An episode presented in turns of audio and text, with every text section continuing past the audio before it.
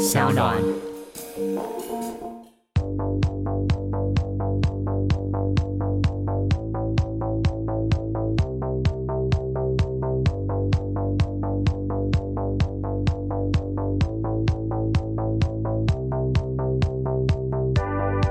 其实也为这个事情测试过很多次，讨论过很多次。可是就是说，我们的做法其实对他超难。可是中间还我问他说要不要 reference，嗯，他说不要，我觉得这样比较慢。音乐人的坚持。可是您被打枪把手，你还要再 再继续。然后可是他就是挑战。你看控制狂都想要同情你，你自己还要往下跳。对，因为那个很恐怖，就是说他就怎么做，就是这场戏是这样。然后我会跟他，我用写的，我会写说这场戏是基于男生什么关系，女生什么关系，然后音乐来哦，是，然后。不对，就只能说不对哦。是是是，我再描述一下。嗯。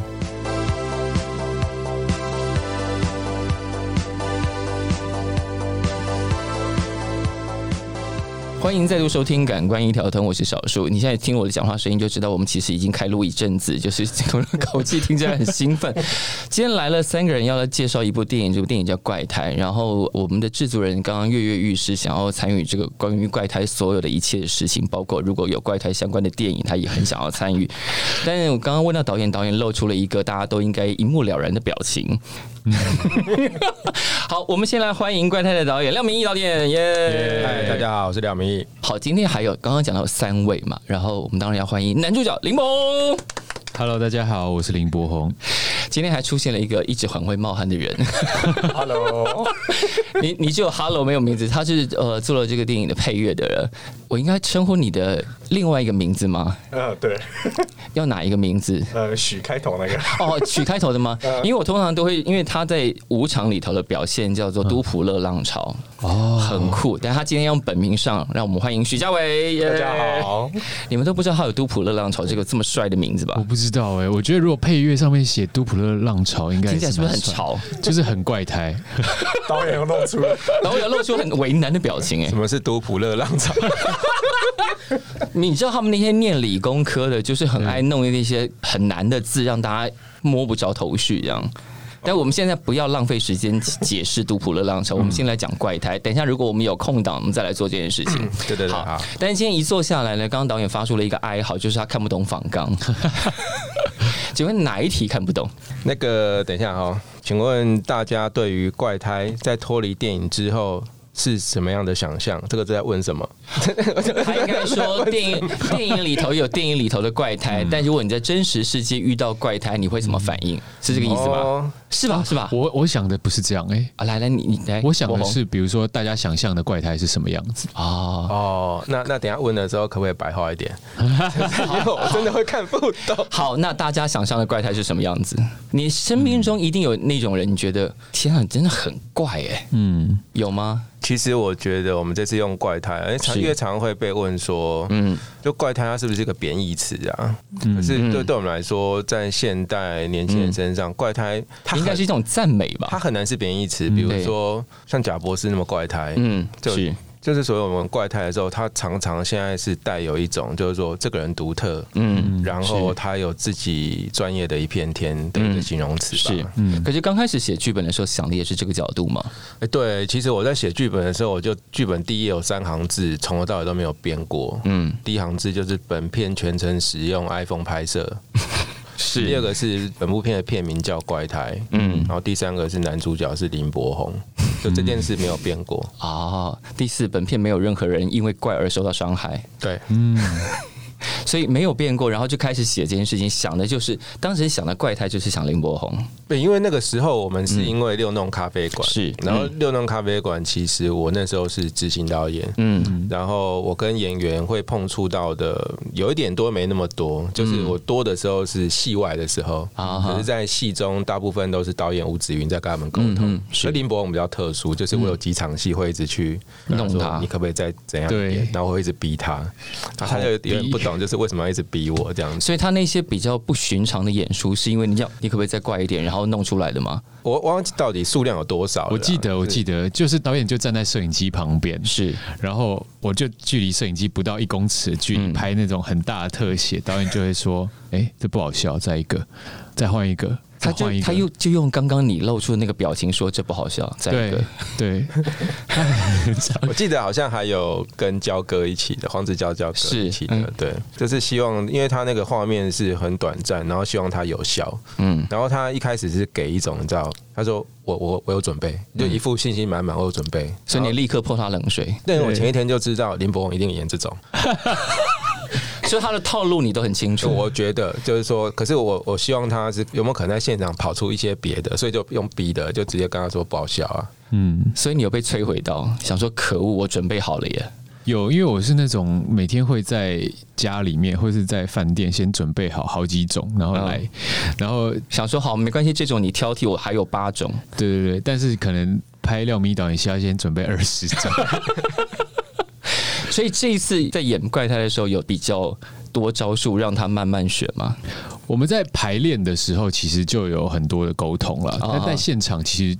导演几乎完全不讲戏，是因为刚刚有我在开录之前有先问了一下导演，说其实你们在正式拍摄之前有排了好几天的戏，对，然后他是会很清楚的讲说这场应该要什么，你应该要什么，然后把他的角色意志灌注到你们身上的，是就像导演刚刚看那个访纲非常详细的这样子，是。去斟酌每一个用词，他在开拍之前 对剧本每一个文字也都是。这么的斤斤计较，对，然后很详细的告诉我们为。什么我要这样子写？然后把整个电影的分镜一格一格的跟我和新颖讲清楚，这样哇！你讲戏是讲到一格一格哦。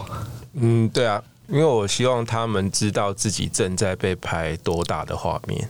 OK，而不是说，因为我觉得你拍松的画面，然后那个画面里面有两个人，就是我们所谓的浪景，对，拍的很浪，就是宽宽的画面，就是那个时候的目的跟整个画面只有你的大头，显然你的表演程度会有点不一样。坦白说，我觉得演员需要知道这些，嗯嗯，然后他要在自己的脸上使多少力，这件事情他要自己斟酌一下。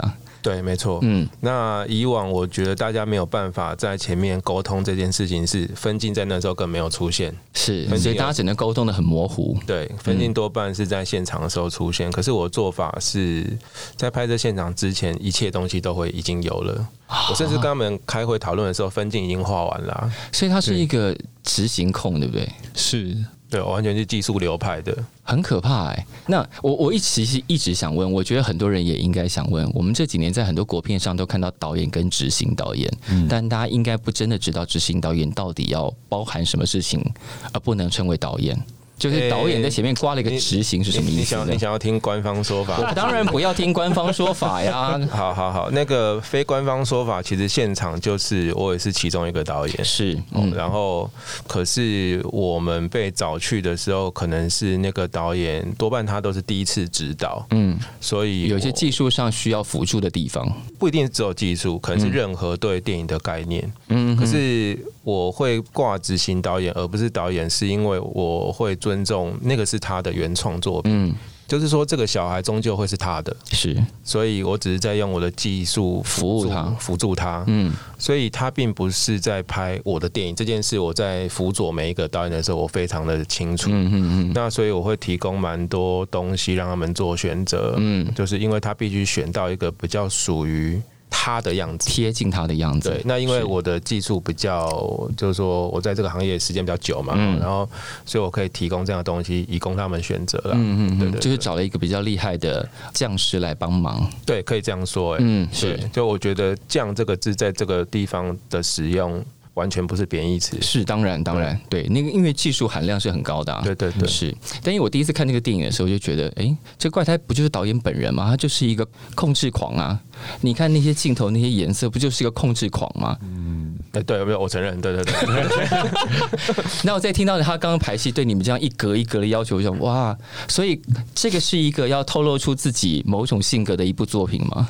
就是我希望他被做的很自我，嗯，所以我这一次会身兼很多职位，是因为我希望所有的笔触尽可能都像我。我觉得在别人的电影，你大概不太能这样做了，是因为你毕竟是在做他的喜好，是。可是当当做自己的时候，就是老子爱干嘛就干嘛。可是哦，就是这中间有点变化。我一开始原本不是要拍这样，我一开始原本是要拍一个很写实的画面，就是公寓该怎样就怎样，嗯啊，可是。美术在跟我讨论的时候，你知道内心的那个真正的自己会跑出来驾驭我，嗯然后就慢慢慢慢 慢慢，嗯，色彩都变这样啊，就一开始不这样，真的。所以有个内心的恶魔，让这个电影变成现在我们现在看到的样子。对。那林鹏第一次看到剧本的时候在想什么？我觉得剧本非常好看，嗯，对，很少看到剧本就觉得。很快速的就可以可以把它看完，嗯，并且两个角色非常鲜明，嗯，而且也是自己没有挑战过的角色，是。可是我觉得怪胎剧本有一个很特别的地方，是它其实是有很多想象空间的，嗯，所以当我们看到这个电影的不管是造型或者美术场景，其实会很惊艳，就是哦，其实我们每个人心目中都有一个样子，可是。电影真正的呈现跟我们想象都完全不一样。你们排戏的时候不是在拍戏的场景里头排，对不对？不是，那个地方是一个很像舞蹈排练室，会有一整面镜子，是是是，就像真的剧团在排戏一样的。是，可是又有一点不太一样，因为因为我剧本一写完我就划分镜了。嗯，可是就是说，很多人会有疑问说，你都没有场景，你怎么划分镜？那场景都在你的脑子里头架好了。对，就是我有一个场景设定的想象，嗯，所以他们中间，我记得他们有问过我，就是说你场景找了之后就不会是现在这样。我跟你，我就跟他们说，我就是会让它变成我想要的样，我会找到一个可以执行这一套的场景。嗯，不能执行这一套场景，我就不会用。所以你们的位置相关位置一定会是这样。所以我就是走三步就可以碰到那里，到这种就比如说差不多。那那边天哪！记得那个时候不是有一场超市的戏吗？他在偷看谢欣颖，是对。然后他就会问我说：“那那个长廊在谢谢你在哪里？然后我的转角在哪？”我就说：“在这里，隐形的墙。”对，你要自己揣摩。他说：“是吗？” 我说：“我说对，就是这样，相信我。”然后最后拍的时候就是这样。对对。控制狂，对，所以很很难得会遇到，就是说排戏跟现场拍摄这么接近的，就是那个距离感都是对的，对，然后站的位置的距离真的。是几乎一样，然后导演就说你站在这边，好，你就讲这一段话，然后你站在那边你就讲那段话，就是根本不需要讲任何表演的事情，因为对，因为他就是控制狂，你们就是乖乖照他的意志执行就好了，对对对，但是不是不舒服的哦，是因为在。排练的时候都已经讨论好了，是。对，所以这个剧本当时写完，然后第一个想象，因为就像你刚刚讲，第一个你前面的三句话，其中有一句是男主角是林柏宏，对。我当时看完的时候想说，因为林柏宏每每次演的角色看起来啊，因为他看起来是一个乖乖正常的男生嘛，是不是每个人都想把他弄坏啊？一定会想要搞破坏他的，就是你会觉得，因为他可能性那么多，然后每一次被找都是。是不是到现在还在演学生啊？就是演学生青春，所以我现在发现有一些就是想要找林柏宏演的角色，就是想把这个人的人设给弄坏。对，因为开始你知道，开始有点成熟了，嗯，然后开始会会对他有点更多的想象。我觉得就一定不是只有我这么想，我相信，嗯，对。所以你当时看到那个角色，就是哎，有人要把你的人设弄坏，这件事情是很兴奋的。我跟你讲，一个很好很有趣的东西，中间他们不是在偷东西吗？对。然后这个人保守到什么状况？他保守说：“那我在离开的时候，要不要把巧克力偷偷摆柜台？”就是，我就说为什么要这样？就他没有偷啊。就他不能偷哦，他的人设太纯洁高贵了。对对对，然后我就说没有，这角色到外面他就偷啊，就跟那女生走。他说，可是这样有点不正确。对，就这样。我们在我们在这种事情上面正确的选择。没有，其实那个怪胎对你还说，对你自己人生的道德观还是有些冲突的嘛。是因为到后面就是偷巧克力这件事情呢，这个偷巧克力反正不算破梗，因为大家都看到了。对对对对，偷巧克力这件事情，我觉得。可能不知道导演要做的多明显，呃，那。我就说，哎，那你这个如果没有要做那么明显，我要不要就是干脆把它放回去？很就比较像我的角色可能会做的事情。你你的人生有多少东西是不能跨过去的？就那个乖跟道德的界限在哪里？没有了，没有。其实我知道我没有那么乖的，只是我也不知道为什么大家都觉得我是这样的人。他在片场或者大家在可见范围里头，在没有太多注意的状况下，都是乖的吗？都是乖的啊。啊，他的就是所谓的明星的人设，跟他私底下没有差很多，哎，是，所以就是说，我觉得他在比如说电视或看到他本人，是。他跟私底下没有差很多，他就是这样，哎，好，嗯，所以我们才会在戏里面想要办法把他弄坏啊。我讲到弄坏，我觉得大家如果真的进戏院看的时候，就会知道为什么我们说把他弄坏。就是导演也看到那个，他他心中也有那个内心的小恶魔了。对，就是非要把一个干干净净、大家都很喜欢的男主角给弄到，哎，刚刚那一段是发生什么事的那种感觉？你把你把他弄成那样子，是会蛮过瘾的。因为 因为从来没看过林柏宏是这样，看他他怎么可以建成这样？对。但这个戏开始多久之后配乐加入啊？这中间其实有一个嗯蛮过渡的地方，等下你再。哦，我先讲一个大概，让你不要不要讲出犯规的话，这样子。哎呦哎呦，他果然是控制狂哎，真的。我们配乐器也是有修到一格一格一格去对。配乐是势必要修到一格一格的，本来就是一秒一秒在算的。对，其实我们一开始的时候，其实不是找嘉伟，哦，是找另外一个配乐师。哎，你真的很诚实，通常大家都会避过这种事情。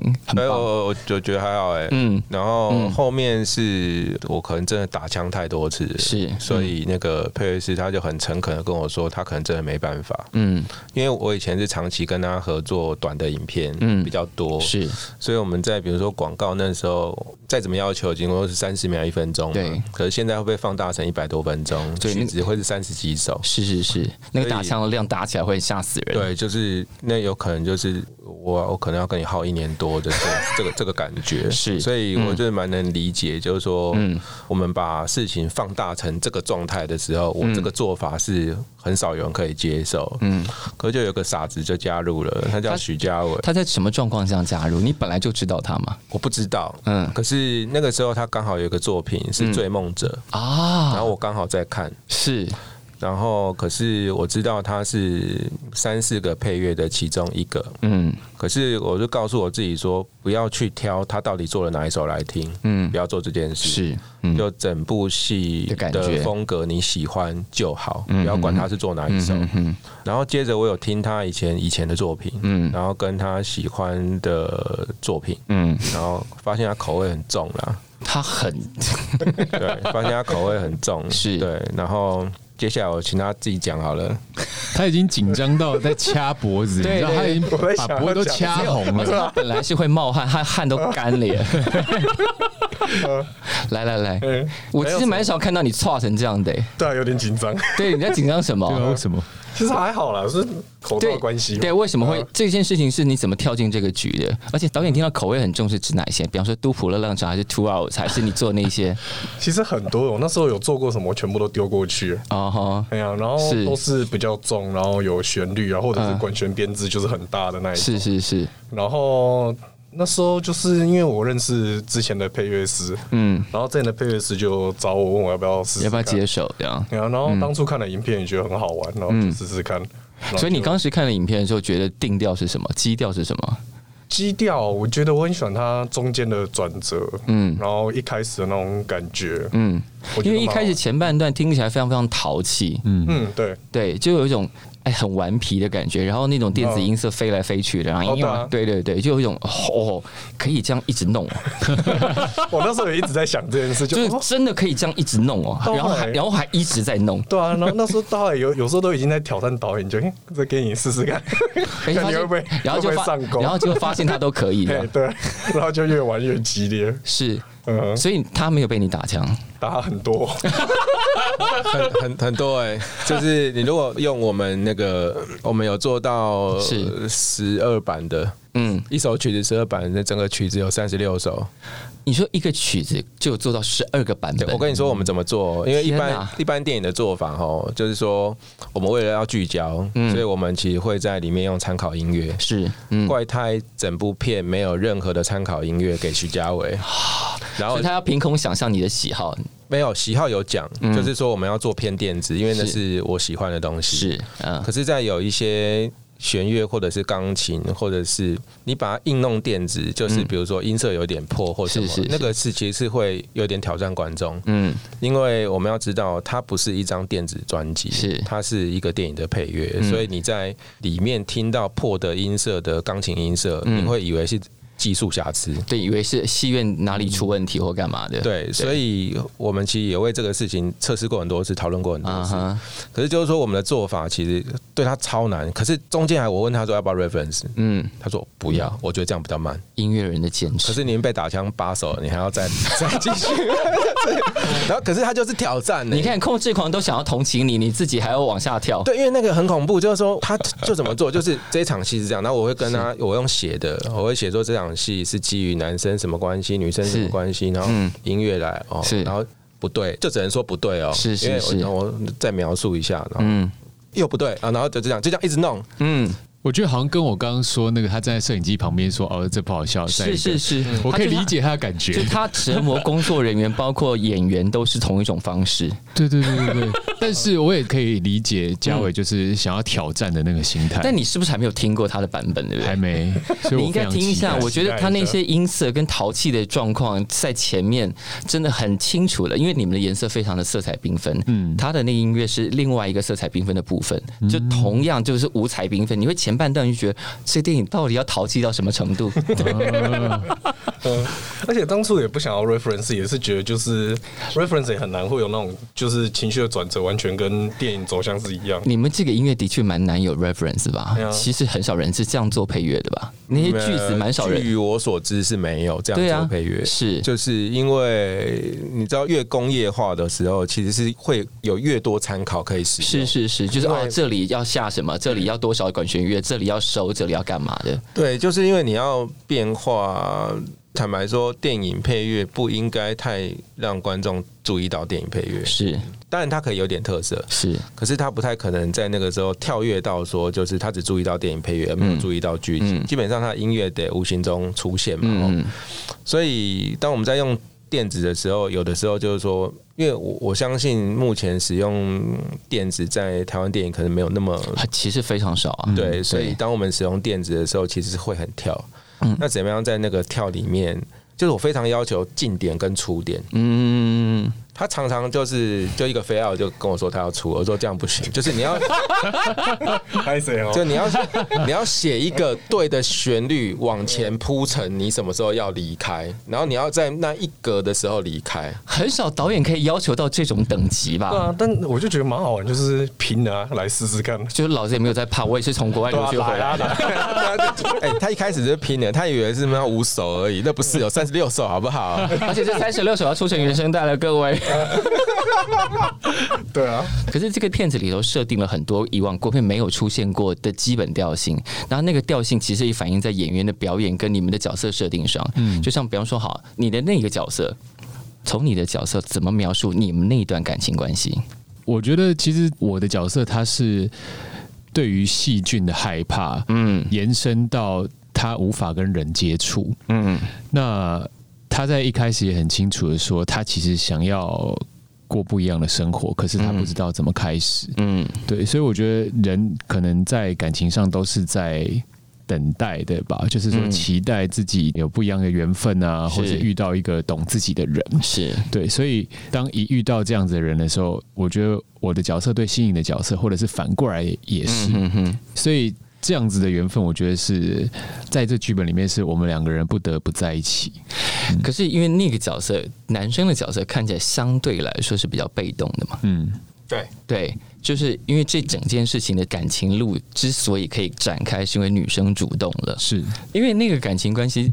从故事的走向到衣服的颜色都反映出性格来，嗯，就女生的颜色都是黄色、红色，对，这种很跳的颜色、很主动的颜色，你的颜色就刚好是对称，对，一落。的颜色，对，很冷的颜色，蓝色，对。然后那一段去测试极限的时候，我在戏院里疯狂大笑。这些桥段就是一开始在没有任何其他共同发展的状况下，是自己就写出这种这么有趣的事情。其实那个那三段，嗯。到很后面都遇到难关，我记得他是在快要开拍前才决定是那三个东西的。哦，原本的内容都不是这样，原本的内容是他们两位都很怕脏嘛，然后我们就在找那个什么样可以让他们觉得不舒服，这样对高架桥下，然后车水马龙的时候，然后他们去站在那安全岛上面吸废气，就是看看看谁可以吸比较久。可是我们后来发现那个。拍摄难度真的太高了，就是虽然只是要让人站在那边，可是就是说我们去选的那个综合景安站前面，上面是高架桥，然后然后我们去看完之后就说啊，算了算了算了啦，算了，感觉很危险。然后然后还有一段是去我们去乐华夜市，嗯，就是说他们要站在那边，然后不能穿防护衣，可是所有人都会挤过他，然后会有吃东西的啊，嚼槟榔的啊，一直蹭过他这样。对，然后所以他们就，然后后来我们也真的去看景，也也跟那个那边的里长。协调好了，可是后来也是自我放弃，就说这好像没办法拍，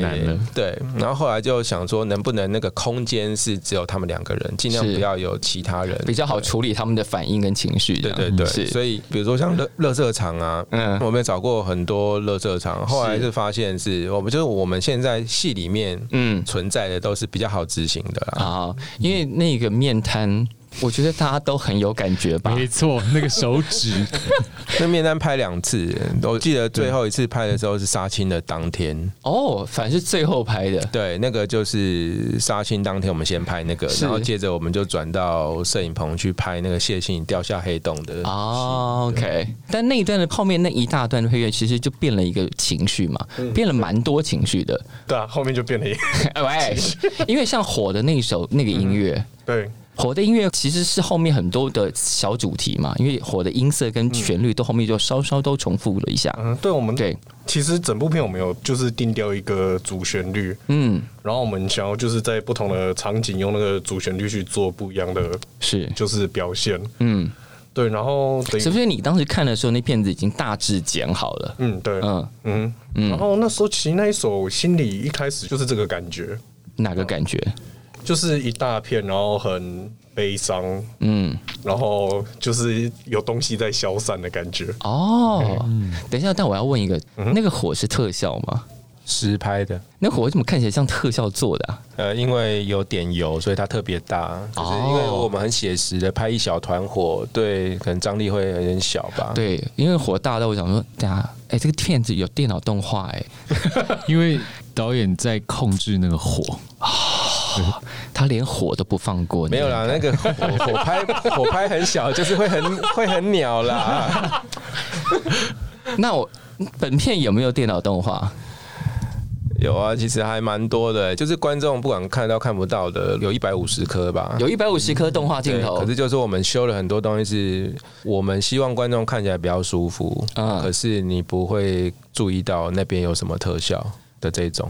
那明显的特效，很明显的特效就是鸽子那个是动画，然后中间有跑出一些蟑螂好笑的东西，当然是动画。是，那有一段呃很像风暴的东西，当然就是动画这样子。嗯，所以你们演的时候，那个房间的布置就是我们电影里头看到那个样子。是，那个房间大概是我拍戏。有史以来觉得最干净的房间，没有，就是那个房间有一种哇，住在这里的人应该有一种洁癖很严重，对，然后。东西非常极简，嗯，可是每一样东西都是必要的存在。可是用 iPhone 拍这件事情会影响演员的表演吗？完全会，嗯，解解释一个简单的东西哦，一台电影摄影机其实最少最少需要两个人，电影的摄影机是一个是摄影师嘛，是一个是跟焦师，是。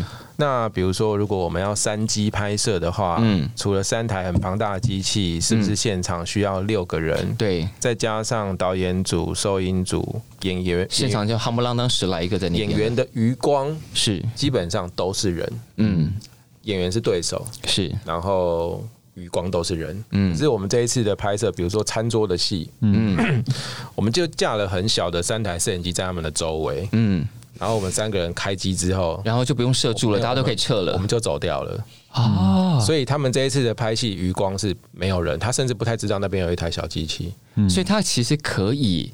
更进入那个状态里头，真的像在剧场演戏一样。我我没有真的问过他们，可是就是说，我的想象是，他们的余光就已经没有任何东西了，他眼前就只有那个对手。是，照理说应该是投入度会更高，可是因为长期的演戏状态不是这样，长期的演戏状态是他们是整个剧组的核心，意思就是说。我相信演员在表演的时候会有一种兴奋感，那兴奋感是说这么多人在周边，就是为了 action 当下的这个我的表现，是，所以那个兴奋感是我如果把它演好，或者是。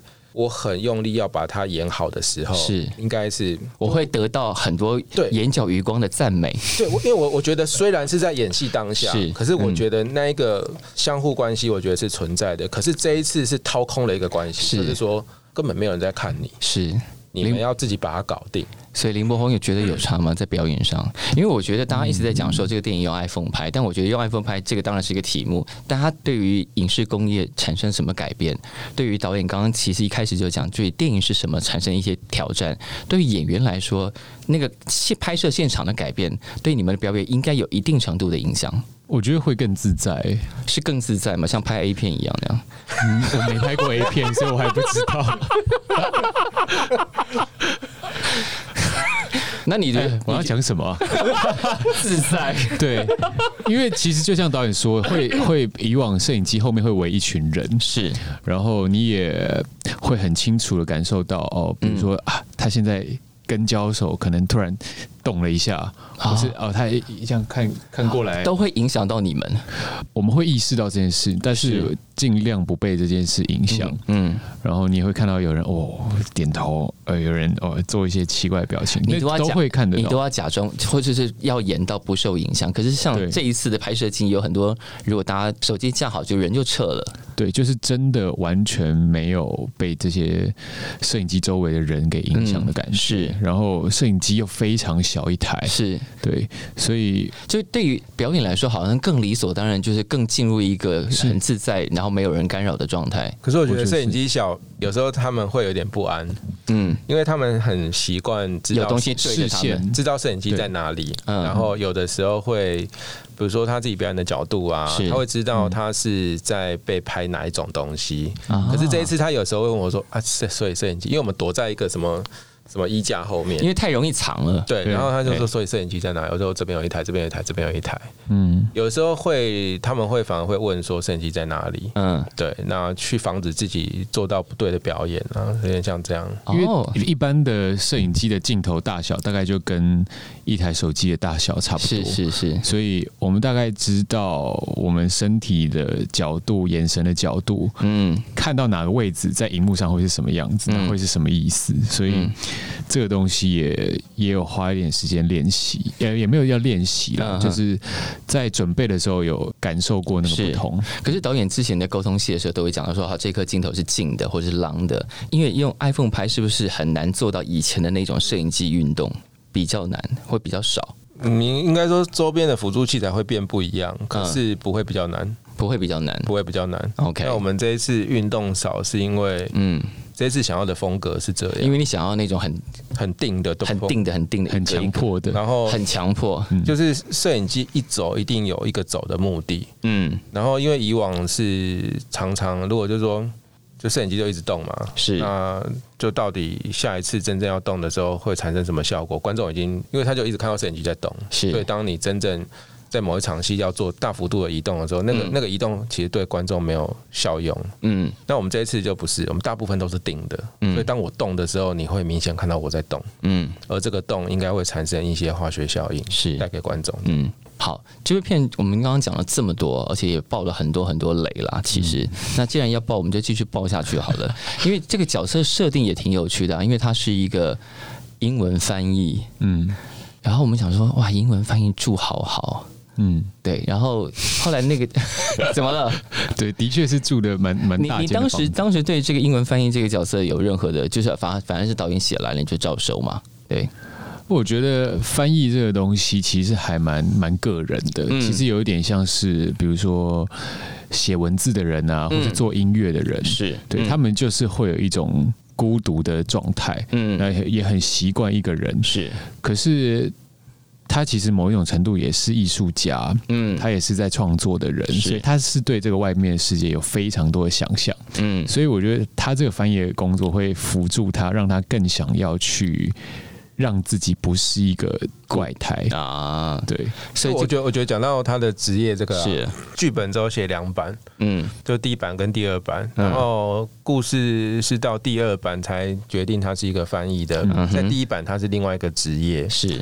因为呃，博清的职业需要让他尽量可以不出门就赚到钱嘛，是是是。然后所以一开始有想到一个很特殊的职业，是他有点像是布洛克啊。然后他是在做什么事情呢？他就是那个厂商会寄很多那个清洁用品给他，所以他家是不缺乏清洁用品，因为刚好是他的强迫症嗜好。是是。然后再来就是他会写那些试用心得，嗯，开箱文给厂商，嗯。所以就是说他同时赚到钱的时候，又会有产品会出现，是。对，就是第一次的设定。可是后来，因为太多清洁用品这件事情，就对我来讲有一个蛮大的障碍。就是为什么？呃，因为因为中间其实我觉得这是循序渐进的改变的过程。就是说，我们本来是希望他跟女主角在超市相遇的时候，是因为他们在抢某一罐清洁用品，而那一罐是最后一罐。嗯。然后，可是男生要去买的那一罐被女生买走了。嗯。哦，就是。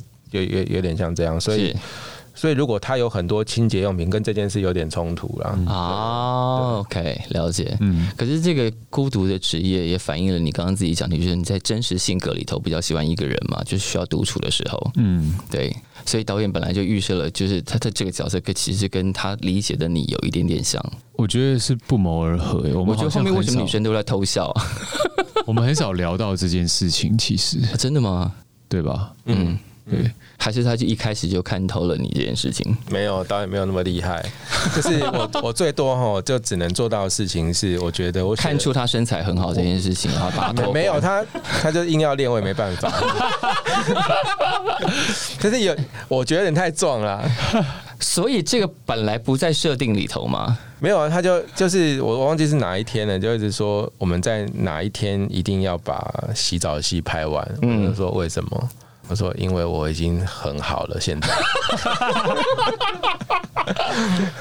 所以是准备好要拍裸对，然后可是因为我一直没有看他身体到底长怎样，是，我就说很好是这样，那我们就如他愿，就在某一天就拍了三场。我有先在排练的时候先把衣服脱下来给你看过。”你忘记了？我忘，我有点忘记了。可是反正哦，这样子够了，够了，够了，不要再就是有点壮了。对，以那个角色来说，他其实蛮壮的，有点壮。对，但是在看视片的时候，你知道现场是有惊呼声的，这么夸张？是啊，你可以下次，比方说上映之后，你自己溜去戏院看，你自己去戏院看一下，是会有惊呼声的。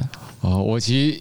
也自己在看的时候也是有吓到，因为我看的时候前排的人有一点点挡住那个荧幕的下缘，你以为你露出来了吗？然后我就哎还闪了一下，说哎下面 下缘不知道切到哪里这样，因为那真的很低，那已经低到很低，超低，所以你你差点以为导演出卖你了吗？他是有说要加一些后置的东西上去，所以他现场是现场是全裸的。没有没有没有没有哦，OK，他穿了一个肉胎裤，可是他就说这样够低了嘛，然后我就跟他说不够，然后这样嘞，然后到最后其实他整个屁股都露出来给我了，然后我就说这样可以，真的，你到最后就是我好像没有在拍，我跟你说，这就是 iPhone 拍的那个。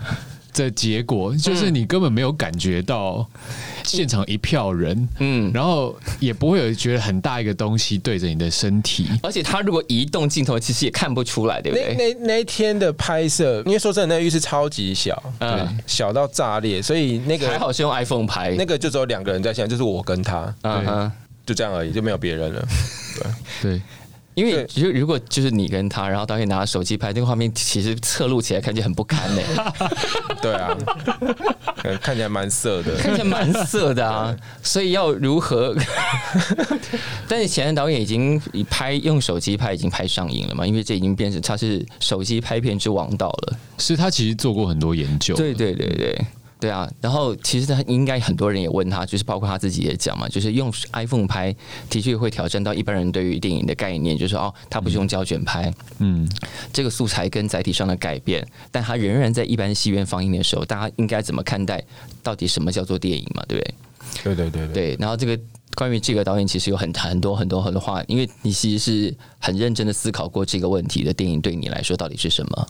对啊，因为就是因为我学电影的时候是两千年啊，然后那个时候是一个交接的过程，是。那个时候的电影在放映的时候都还是底片，嗯。可是我进大学的时候，老师教给我的是一一种叫做 DV 摄影机的东西。那个 DV 是它是吃磁带的，现在都吃记忆卡嘛。是是，在记忆卡的前一代是是一个像录音带的磁带。嗯。可是对我来讲就是很怪嘛，就是啊，我要拿 DV，然后我在学电影，不是啊？我们现在看到的电影是那个很遥远的底片颗粒、底片机，嗯，所以电影是什么？对我来讲，就是在那时候产生了一些冲突，就是一一直是一个疑问。可是我每次问老师，老师都说你在学的就是电影，嗯。可是就我从来就没有相信过，然后近几年你看那个串流平台的盛行，是。串流平台会自己出钱拍一些电影，不在大荧幕上映，对，直接在串流平台上，只有在小荧幕。好，然后他们的品质都很良好，嗯，然后我们买票买一张三百块的票进戏院看的所谓的电影，有一些粗制滥造的，所以电影是什么？在戏院播的东西就叫电影吗？嗯。不是啊，在小荧幕播的，好像比戏院播的还要好哎，所以电影是什么？这几年在我心里就是这个疑问会跑回来，嗯，所以。电影它到底是一个摄影机规格，还是你做五点一声道它就是电影？嗯，那它的播放媒介显然已经无法定义电影这件事了。是是，所以这就是有点关系到前一阵子马丁史科西斯在吵嘛，他在吵说漫威的电影不是电影，他们的电影叫做游乐园。其实我看到那个的时候，是我有点懂你在讲什么，就是说。两亿美元在电影院上映的东西就叫做电影吗？这个其实是在电影发展或者说它被发明的时候想要被定义的，就其实不是这样，它跟价钱无关。嗯，所以我就在想说，因为我切入电影的时候，我用的就不是正规的器材在学电影，所以。我们在每一波浪潮里面，我们其实就是很早在使用相机的那一群人。嗯，现在现在有手机，所以我就是很早在使用手机的那一群人。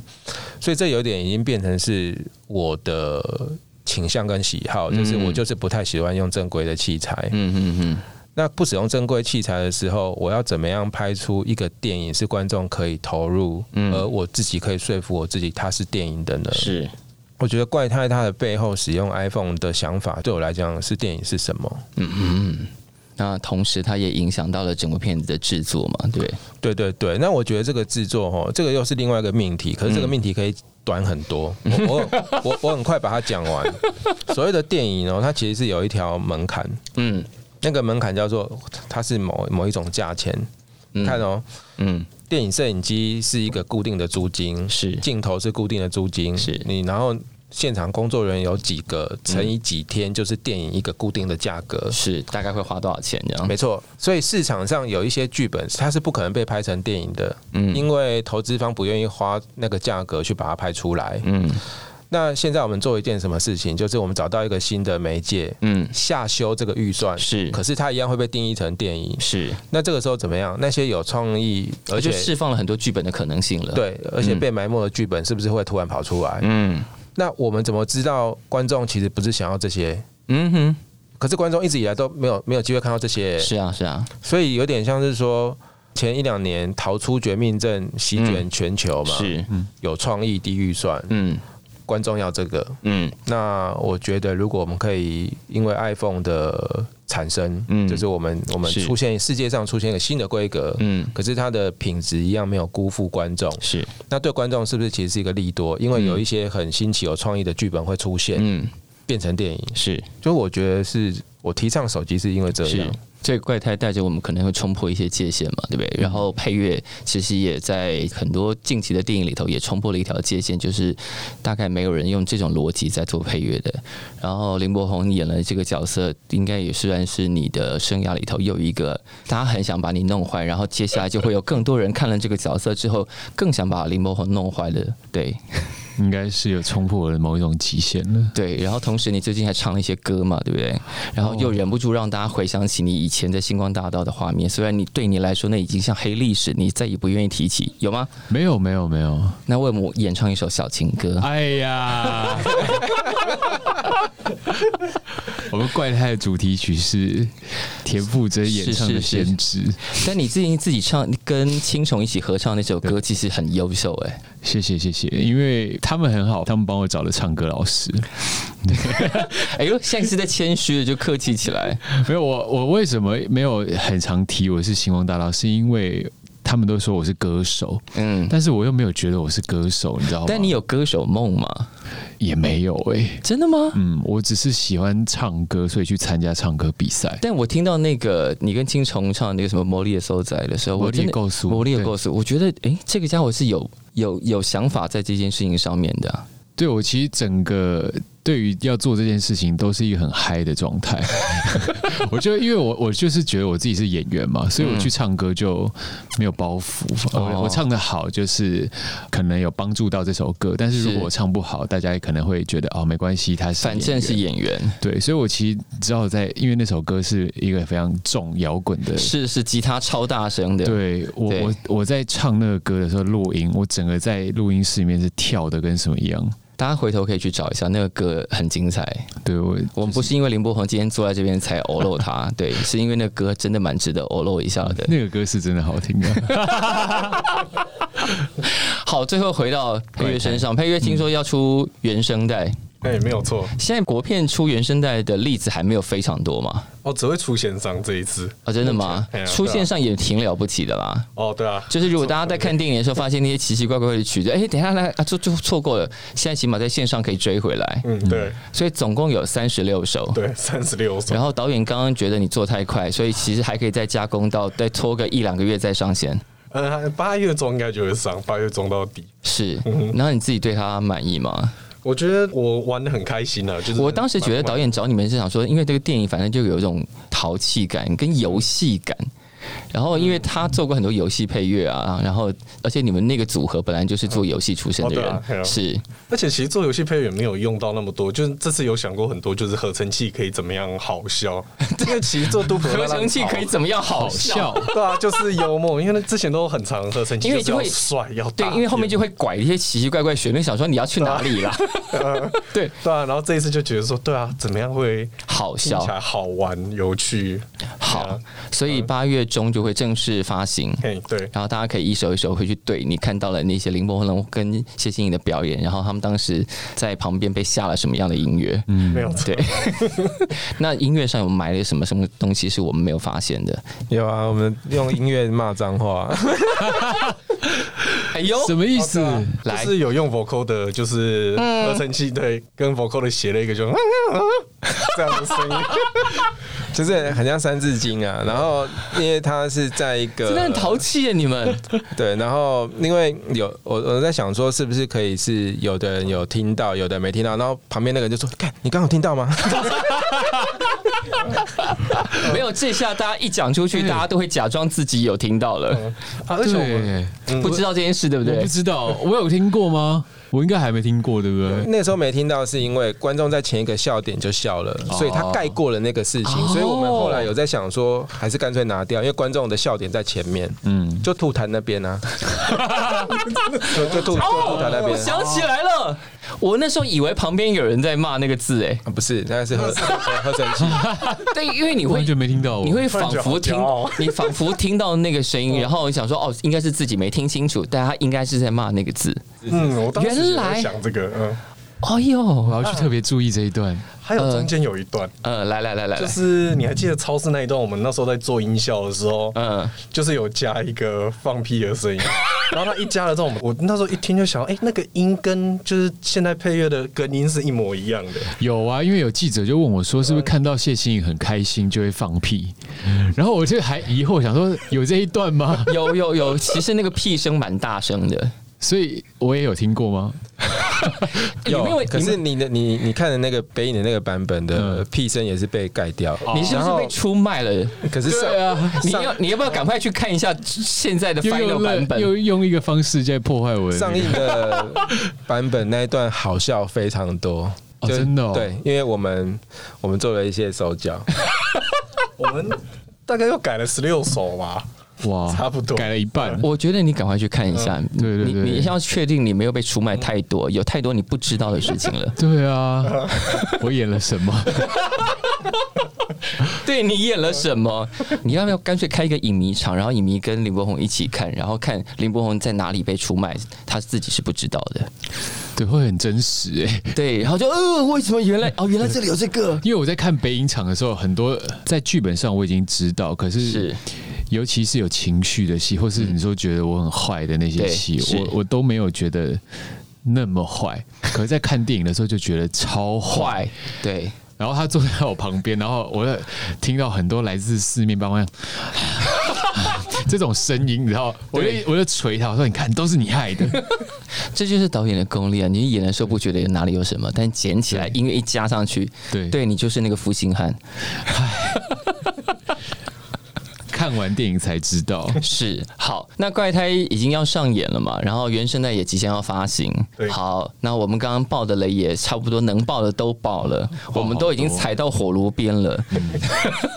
但你到底觉得怪胎是一个什么样的电影，以及那个结局到底是什么意思？大家就真的进戏院好好好好理解。来，导演要做 ending 嘛？要不要做补？他看起来想要做补充。来，我觉得哈，就是说，因为大家应该超过。可能到现在搞不好有有的人超过一百二十天没有经过戏院了，然后从这个疫情到现在，这是疫情解放之后的第几部电影啊？